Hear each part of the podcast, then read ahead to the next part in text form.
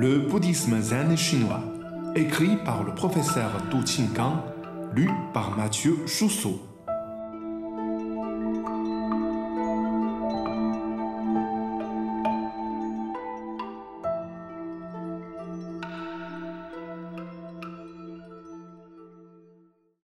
Mange quand tu as faim.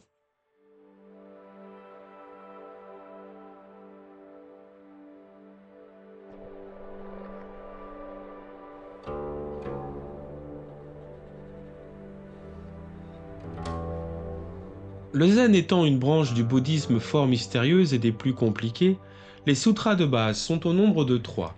Sutra du diamant, sutra du Lankavatara et sutra de l'estrade. Des plus précieux et incontournables, il faut encore citer les Annales de la transmission des langues, rédigées en 1004, qui rassemblent les biographies de 1701 maîtres zen, dont 951 ont laissé des propos et dialogues appelés koan, et de nombreux petits récits de réveil à l'illumination. On y retrace l'histoire du Chan de ses débuts au IXe siècle sur une durée de 1500 ans, prolongée de deux siècles par les recueils des cinq lampes. Ces deux ouvrages comptent 2200 pages, une partie du premier livre est repris dans le deuxième, et constituent autant de données de première main qui soutiennent, comme deux piliers, le splendide palais du Chan chinois.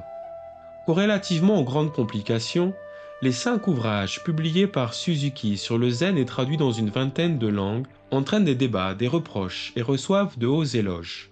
De son vivant, le fameux spécialiste japonais a été critiqué par le philosophe chinois Roucheux, qui considérait le Chan comme une école parmi d'autres, tandis que Suzuki affirmait son historicité et dressait le zen comme un pilier majeur. Aux yeux de R. Scharf, Suzuki a brossé une caricature grotesque de l'Orient opposé à l'Occident. Son effort continuel à apporter l'éveil bouddhiste serait lié à un mépris pour l'Occident. Du côté français, René Etiamblay prétend que le savant japonais a déformé le Chan chinois en insistant sur les points de vue de Rinzai. Mais le grand psychanalyste Jung a hautement salué l'importance de Suzuki en affirmant que ses travaux sur le bouddhisme zen comptent parmi les meilleurs dans le champ de recherche concerné. Il est surtout capable de simplifier ou de mettre en évidence les complications du zen pour rapprocher l'Orient et l'Occident. Et moi je dirais, au-delà de la sophistication, le zen présente réellement un aspect simple et facile. Une fois réveillé à l'illumination, tout le monde peut devenir Bouddha et dans l'immédiat. La plus forte simplicité est dégagée de deux phrases à portée quotidienne. Quand tu as faim, tu manges. Quand tu as sommeil, tu te couches.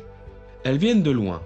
Un jour sous la dynastie des Tang, au milieu du 7e siècle, un moine demanda au maître Huirai Vous avez obtenu la voie, vous cultivez encore la vertu bouddhiste? Le maître fit oui. Le moine poursuivit. Mais comment alors? Huirai livra le détail. Lorsque j'ai faim, je mange. Lorsque j'ai sommeil, je dors. Le moine ne lâcha pas prise. Tout le monde fait comme ça, en quoi vous êtes différent? Le maître expliqua. Les autres, le plus souvent, ne mangent pas correctement. Le bol à la main, ils pensent à autre chose. À l'heure de dormir, ils se creusent la tête. Comme une crêpe, ils se tournent et se retournent dans le lit. Le moine fut illuminé, il se prosterna devant Huirai. Cent ans avant, Huaneng avait précisé Loin de toute sophistication, le grand Dao réside dans le cœur quotidien. Zhao reprit La voix circule au sein de la simplicité.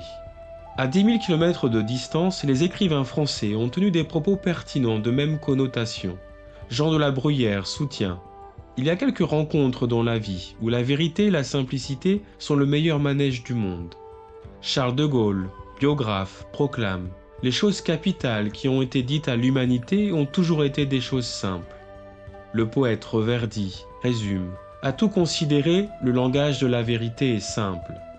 Pour mieux identifier la simplicité propre au Chan, je remonte à nouveau au 7e siècle, cette fois vers la fin. Dao, grand maître, avait reçu un disciple nommé Chongxin, qui passa un an entier à transporter de l'eau, à fendre du bois, à faire la cuisine, à cultiver le potager et à servir les autres. Il se plaint un jour auprès de son maître. Je viens ici pour connaître la loi sacrée, mais vous m'avez rien enseigné. Le maître rétorqua.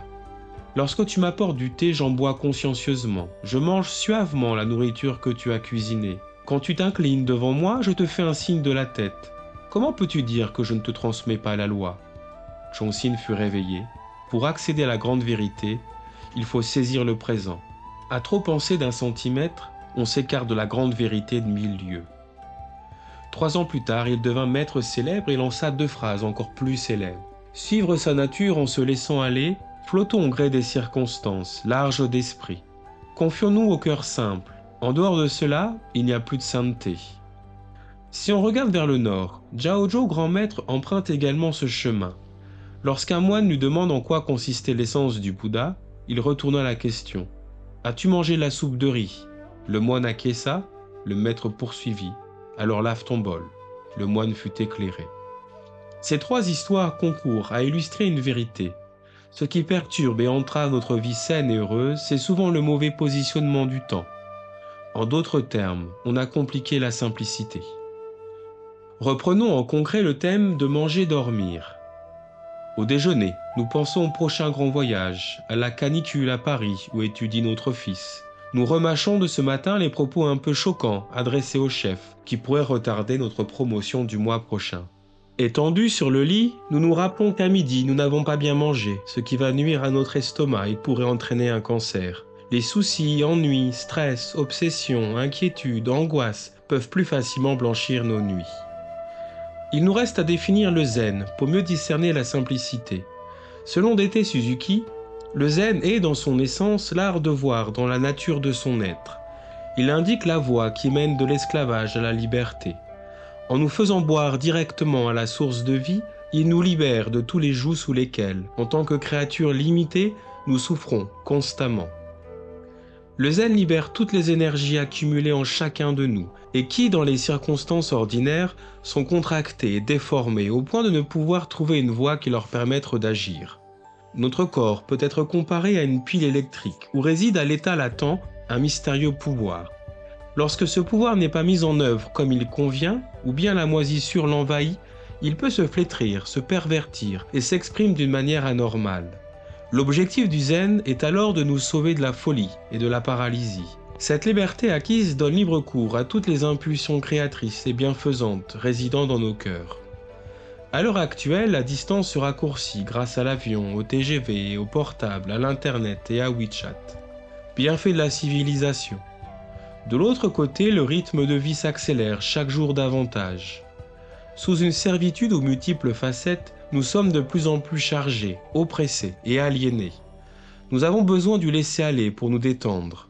Nous avons besoin de la simplicité propre aux zen en vue de renforcer l'énergie vitale et d'augmenter notre efficacité actionnelle. En termes plus concrets, nous avons besoin à considérer le quotidien, à nous concentrer sur chaque chose à faire, alterner de bons repos, à mieux placer le passé, présent et futur, que ce qui appartient à Dieu aille à Dieu, que ce qui est à Satan revienne à Satan à chaque saison ses légumes et fruits. Au temple du cinquième patriarche, le doyen m'a fait cadeau de trois phrases, à la fois simples et compliquées. Je les partage ici avec vous tous, mes amis auditeurs. Dans la vie, on doit déployer ses efforts. L'homme propose, Dieu dispose. Quand tu as essuyé un revers, cherche à bien tirer tes leçons. Prends toujours demain pour un nouveau point de départ. Je termine mes discours sur le zen par un poème de Bai Yu-chan, 1134-1229, suivi d'un vers d'une grande simplicité que j'ai fait dans la cuisine où Rueneng avait broyé du riz. Il y a une manière particulière de cultiver le chan. Pas besoin de demander qui est ton maître. On t'exige seulement de manger quand tu as faim, d'aller te coucher quand tu as sommeil. À quoi bon te donner tant de peine à faire circuler les souffles, à rester longtemps assis? Purge plutôt ton chant de cœur. Que chacun fasse paisiblement son travail, sans souci on sera immortel. Ne sois bête, ne sois rusé, ne sois follet. Bois de l'eau au gré des ruisseaux. La vie est tenue dans les mains du ciel. Dix mille choses ne dépendent pas de tes calculs. Dieu a tout arrangé. Soyons naturels. C'est le goût du monde. Essayons de vivre heureux le plus longtemps possible. Au-dessus des nuages, le ciel est toujours bleu.